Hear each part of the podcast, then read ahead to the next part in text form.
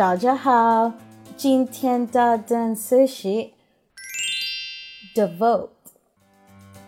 When people get married, it means that they are devoted to each other. Devote. Let's look closer at the word devote. D E V O T E. Devote. If you devote yourself, your time, or your energy to something, you spend all or most of your time or energy on it. So, when people get married, they spend a lot of energy and time on that other person. It takes a lot of time and energy when you are building a whole life with someone else.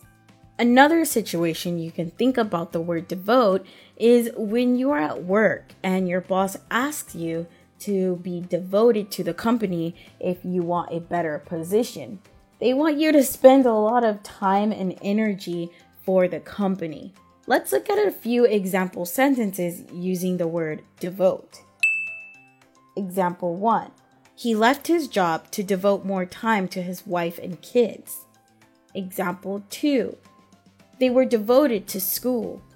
Example 3 I was devoted to building this car, but then I became lazy. Again, the word is devote. 如果想要获取本期节目的文字笔记，微信搜索单词躲不掉，私信回复阿拉伯数字六十五就可以了。